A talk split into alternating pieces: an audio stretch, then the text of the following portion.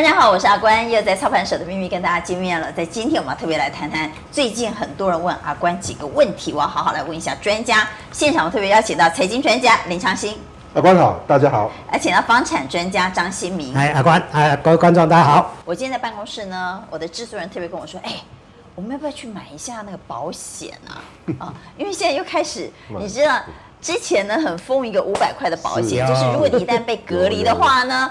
你去买那个保单，然后一旦被隔离，然后他就给你十万块，是，怎么样？哈，结果那个保险公司据说赚翻了，因为最后呢，理赔的数字，呃，他经过了一段时间结算下来呢，发现他理赔只赔了几十万，但他收了好几亿。哎呀，保险公司好聪明啊！所以最近又开始流行防疫保单了，哈，要开始流行，如果呢，呃。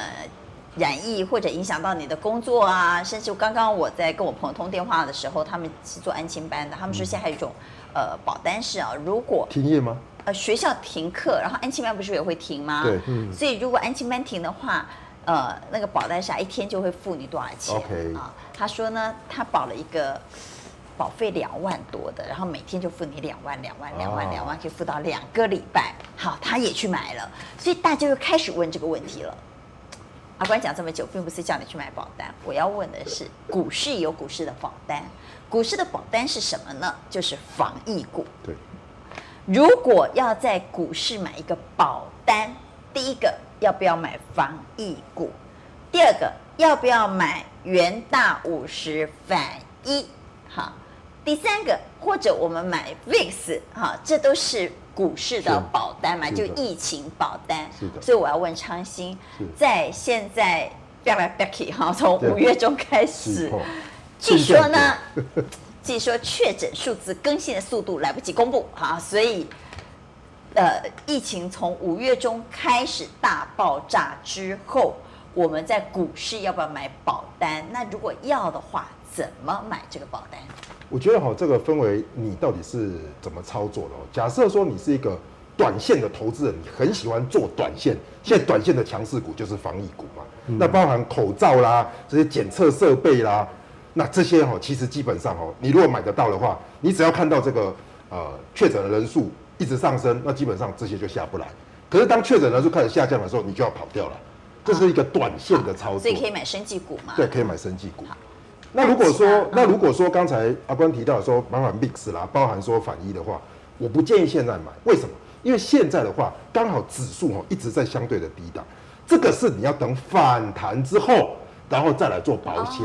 对，所以这是两个做法。反弹之后，你可能有一些东西解套了嘛？解套之后，把股票卖掉，但是你去尾揪嘛？啊，你去尾交，你不要去乱买，你买一些反向的，然后跟你的这些，然后做一些搭配。那这个时候，如果还有第二波下杀的时候，这样的话，你车来都可以，你还可以有一些所谓的保本的一个机会。所以我建议大家就是说，在这个地方哦，你真的是要先停看听，少看，哎、呃，少做多看，相对比较安全。保持一定的现金水位。等会再来请教长兴，在疫情这么严峻的情况之下呢，我们到底在？呃，理财上的资金要做怎么样的配置？我等会再来请教他。因为其实，呃，要做好的理财规划，除了慎选标的、慎选投资方向之外，你的资金管理也很重要，你的风险管理也很重要。来问一下西明，下半年的房地产你怎么看？下半年我们刚才大致上有稍微点到一下哈，就是说，因为政府在政策上面，从七月一号，它是一个分水岭。所以该卖的是不是在上半年要？上半年有些要逃的、要逃命波的这部分，大概会洗掉。所以在在这个上半年先做一个啊出脱的动作，所以上半年的交易量不会那么快就结束，它还会持续的上升哦，所以可能会创下近几年来上半年交易量最大的一个成绩。那可是呢，进入到七月一号之后，该卖的、该买的，差不多都已经。已经开始尘埃落定了，所以这时候呢，可能在市场上，不管是预售个案或是中古屋的房房仲业者，他们可能就会进入到一个所谓的冷清的状态。那当然，这个部分不会是全面的，因为。很多人可能会是有换屋的动作，量会，对，量会缩，会量会缩哦。那这个部分对于整个在呃这房屋市场上来讲的话，可能在上半年跟下半年会呈现蛮大的一个落差的。对，西明，你看今年会不会有小型建商落跑啊？哎，最近市场上已经有在在传对对对，这开始在传一些营造商或小型建商动北调，因为其实对，因为刚才讲的营建成本涨太多，少则涨两成。哦，他们说不止。对，那他当初可能营建商报案子的时候报的价格，基本上剩什么尾和媒体来落跑，所以开始有这种了吗？对，最近已经开始有传闻出来了，有一些小的建商可能已经出现动北调了情形。你刚才提到就那个营造成本，我听过有一个这个小的建商啊，他本来做的案子就不大，那他在。新北市有一个小案子，他本来抓一坪的建造成本是十二万，嗯，十二万。可是呢，等到他要花包的时候，他发现说，啊，怎么一坪到十七万以上了？他那扣零了几呢？他他说他本来已经要卖到快要一半了，他说不行，再卖了，不能再卖了，再卖下去都了几啊？哦，所以这个对于一些小型的建商，他可能就会出现这样的一个财务状况。哦，那这个之前如果嗯。跟小型建商买预售屋的，也要稍微注意，也要注意一下，因为我们之前看到就是说，在中和有一个案子，它就是类似这样的一个 case，建商因为财务不稳，加上就是说在预售的阶段又卖不好，所以呢，他盖到一半，他还好有盖到一半了，那当然也不也算不幸，建那些那就变烂尾楼了，那民众就可以看到说，哇，那个房子就盖在那边就不动了。很多人都要去啊啊找建商，建商找不到了，哦，那所以这种所谓的开始有烂尾楼啦，对，变成烂尾楼啦，就变成烂尾楼了。那买的人怎么办呢？妈的，没辙啊，因为这个叫天地不应，天不应，叫地地不灵啊。这个就是最典型的，对，所以接下来可能这种类似的 case 会越来越多。所以原物料成本如果一路的涨的话，可能陆陆续续会开始传出小型建商或营造商落跑这种事。可是现在还有一个，要稍微注意一下。对，可是现在还有一个现象，就是我们看到很多大的建商，他还是在买土土地，买土地呀。哦，那这个有些可能就是二十亿、三十亿这样子买，这样。最近是不是传出台中有好几块地都对，我们看到就是说台中七期啦，还有台中啊、呃、这个水南经贸园区啦，都有很大块的两三千平的这个方正的土地要拿出来标售，而且市场上也喊出了就是说哇，这个大的建商应该都会去抢。那所以这个蛮明显的。台中的土地一平飙到多少，像七期。啊、呃，七期之前已经有到三百万了。最近水南是不是有卖到两百？两百八，对，两百八，两百八，对。很轰动嘛，哈。对，那个很爱，很很疯狂，不只是很轰动，因为他们说是这个个外行的那个去标的。因为水南 如果买到两百八十几万，那附近的房地产也涨价哎。对啊，都涨价了。最近他那边现在有推出的预售建案，已经还四十几万了。一瓶四十几万呢？水南那边的就是七期耶，不是，那那个跟七期差的太远了，而且那边都是一片荒凉这样子，根本没有生活机能。嗯、哇，所以那边如果也标到四十几万，那就真的是 好。所以，呃，口袋深的呢，还在买土地，对，还在买土地，但是要注意口袋浅的小型奸商或者营造商有落跑风险啊。嗯、所以我们呃。网络呃，现在在看我们网络节目的网友们要注意哈，如果你有买预售屋或者是小型奸商，最近要特别的留意啊、哦。那我们回来讲，既然谈到了连小型奸商和营造商都有可能因为原料成本而落跑，就要来谈谈钢铁航运了。是，钢铁航运应该是今年最热最热的族群了。但我要问的是，热到顶了吗？我想钢铁航运我们分开来讲好了。好。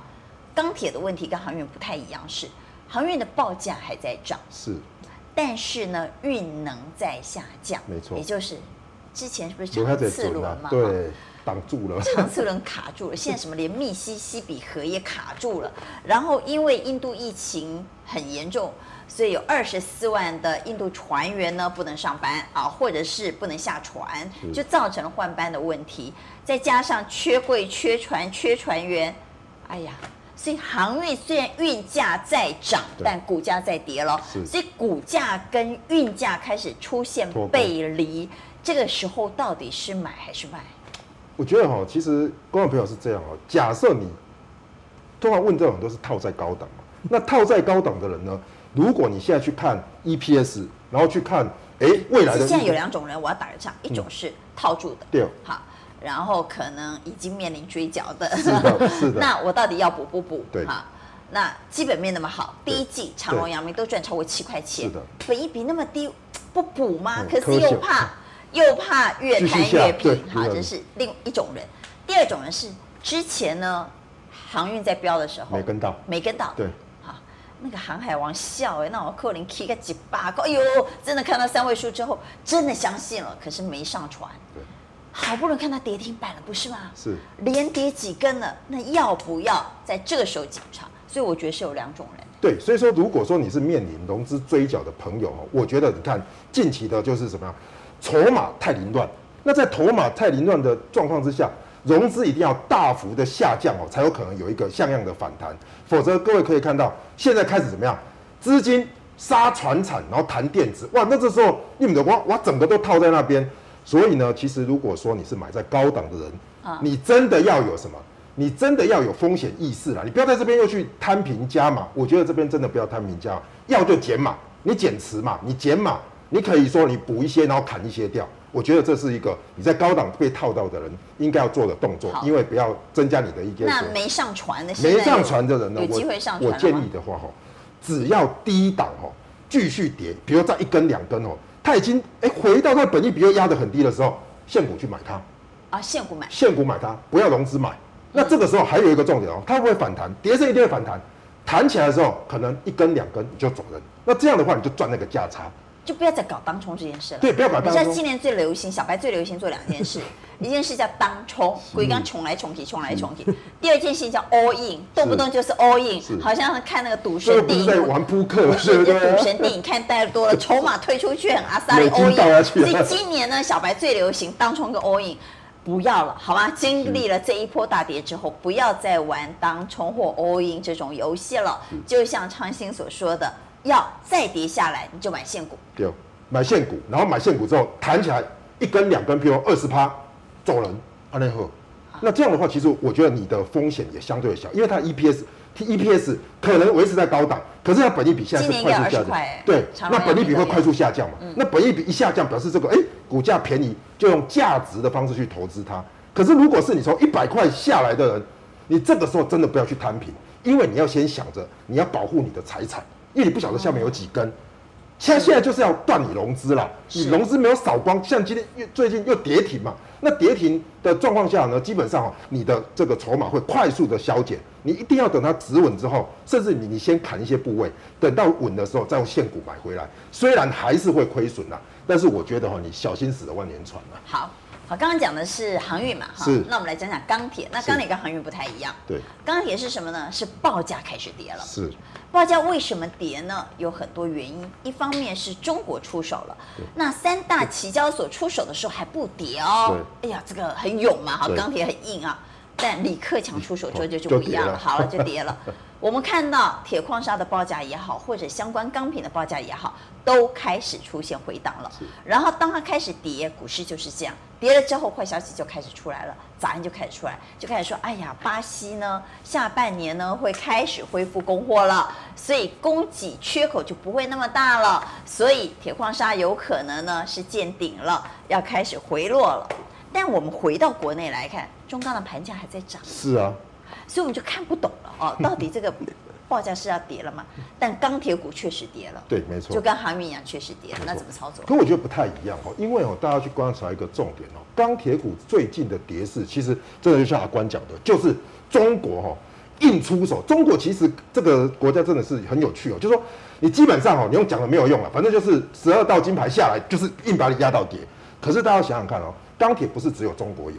钢铁是全球都有，是，所以大家其实要观察，就是说中国的钢铁的铁矿石报价跟什么，跟美国这些钢铁的需求，钢铁股有没有真正的大幅回档？那其实如果只有中国回档，美国没有回档，就不要紧。对，因为其实哦，我们对中国的期货有有一些这个研究，就说其实这几波中国的铁矿石跟铁矿砂，只要大幅回档之后，基本上哦，这个都是政策性回档，政策性回档之后，上升趋势线还在。所以很容易再继续往漫步的垫高，所以我觉得其实钢铁它就回到了原物料的需求。如果原物料的需求基础建设，刚才我们刚才不是讲吗？拜登这个基础原物料建设还在建设，对啊，都在 key 啊啊！所以说，如果再建，你钢价下来，会不会进去买？就有人会进去买了吧？所以它至少不动摇。不动陶抵押就有机会反。所以报价不用担心。报价我觉得其实不会大幅回落，其实还会稳在这边。但是如果一样像我们现在的钢铁股，为什么会这个一样是筹码的问题，一样是小白对融资太多了，对，还是要把它洗干净才有机会上来。但是因为钢铁的涨幅，包含中钢哦，它有涨，它不像航运这么夸张，所以洗的幅度我觉得相对会低一点点。所以大家反而哦这边呃不用太过担心钢铁的部分。好。说到涨价呢，哈，那我问一下西明，今年呢涨最多是哪里？台中跟台南吗？对，六都是哪里涨最多啊？呃，六都大概如果说以涨幅来讲的话，啊、台南应该算是最惊人，因为它过去的基期太低了。啊，它基期太低，因为过去台南几乎都是我们崩不动，那因为这个台积电的效应持续发酵。很多北部的客那个投资客也都下去了，台北送去买了对。对，你看他那个，哎呦，那一家小温的台北青菜整卡所在，拢爱一坪三四十万，哦，那一带人家小二十几万来当大家水的所在。有些甚至甚至还有一字头啊，对，十十几万。对，然后在那个高铁车站特定区那个地方也都是鸟不生蛋的地方，竟然有千人去抢房子，才造成政府就是说，哎，恁几个变瞎棒啊，我要跟你联合稽查。所以台南算是今年涨幅比较惊人。算是。最惊人的一个地方，可是现在就是也一样，跟股市有一点类似，就是说很多人觉得说，哎，现现在投资客慢慢有一点心理有一点动摇了。如果说他们开始在啊进入这个交屋期的时候，可能也会有一些人抛售，甚至搞不好七月一号之前也会有人抛售。所以呢，这个时候你如果还要再进去的话，这时候可能要稍微。哎，戒慎恐惧。那六都涨最少的是？六都涨最早的应该是呃台北市。台北，台北市。那因为台北没有房子啊。台北市因为它可以盖的土地也相对比较少。那另外一个就是说，最近台北市也通过了一个建商囤房税。哦。就是说你过去建商他可以房子盖好之后慢慢卖，慢慢卖，哦，他有恃无恐哦，而且搞不好是越卖越贵。可是呢，现在台北市最近刚通过了这个囤建商囤房税。你在一年半之内，如果还没有卖掉的话，后续就要课哎两趴以上的这样的一个啊房屋税了。所以它就会在期限到之前，可能稍微。降一点价，他也会愿意买。就是说他，他必须要去做一个权衡的嘛。对。因为以前我有恃无恐嘛，反正我那个利率太低嘛，我我慢慢卖，慢慢卖，赚的越多。那现在的话呢，你等于是后有追兵的情况之下，你这时候如果还慢慢卖，哎，这个时候政府就一直把你的那个那个利润一直把你抽走这样子，所以这时候就让阿关讲的，我可能就哎赶快降一点，哎赶快把它卖掉这样子。所以要搞不好价格就会还会更。你觉得六都嗯什么地方比较会涨？六都什么地方比较会涨？我觉得桃桃园。啊，桃园。桃园对，因为桃园建设多，而且它本身也有很强的自住的需求。而且交通建设如火如荼在。对对，现在桃园的绿绿线现在在捷运在在做，而且这现在也它的基期也相对比较低。哦，所以现在桃园的这个市场相对是比较活泼的。而且桃园现在有很多的是。呃，双北区过去的新移民，对，没错，因为在台北市买不起的就往新北市，新北市买不起的就往桃园市。埔心也很贵的耶，啊，新埔对不起，新埔也很贵。对，新埔现在又涨上来了，都跑到什么三字头、四字头去了。哎，因为它有一段时间跌下来，跌很惨，可是现在它的建设力多，慢慢在实现。啊，包括过前我们看到的什么水族馆啊，什么大的那个家具的卖场啊，都一一完工了。哦，那后续要还有一些大的开发案，也都可能那个啊，shopping mall 也会在。反正新民看好桃园。桃园我觉得是长线都还是值得投资这样子。好，嗯哼。哎，我们做股票呢，一定要懂得资金规划跟风险管理，是来建议我们的投资人这个时候的资金规划要怎么规划？嗯，我觉得我，其实分个几个重点，就是说你现在的资产的配比哦，尤其你越到下半年哦，其实不确定性越高。因为卡着一个说要升不升息，然后市场你不是说后年呃明年才会吗？对啊，明年对啊。但是如果说我们刚才提到了物价涨得太快，就有可能提前启动，哦，这个就是一个问号。现在是是在这个问号，所以在这样的过程中呢，我建议大家哦，其实先第一个先冷静的分析你现在手头的资产有哪些。第一个就是说，越靠近下半年开始，你的固定收益的东西可能要马上拉高，比如包含我们刚才一直提到的。房屋自住的部分，那你假设你收租的话，你要大于你的这个所谓的定存的报酬率嘛？当然，这个说利息了哈。那再来就是说，股票跟基金的话哈，我们也会跟大家讲。那在这边呢，其实要特别留意，你的股票跟基金的水位呢，基本上哈就不要太高。应该是说，在这个所谓的七月份会有所谓的配息配股之前，可能还有一个波段起来。那这个时候呢，你要适度减码。对，然后高值利率的，哎，可以配一些息，配完之后你应该怎么样？卖掉，定期定额再买回来，因为你不晓得下半年是怎么样。所以你可以卖掉之后，把那些股息赚到了之后，你再定期定额分批买回来。因为下半年会不会创高，其实说起来是问题。除权息，如果有一波行情要卖就对了啦。对，嗯。然后卖了之后，你不要说卖了之后马上第二天开，你又全部进去买回来。我的建议是说，你可以这边，因为大家在这边哦，就像阿关讲，很多人现在都 all in 了。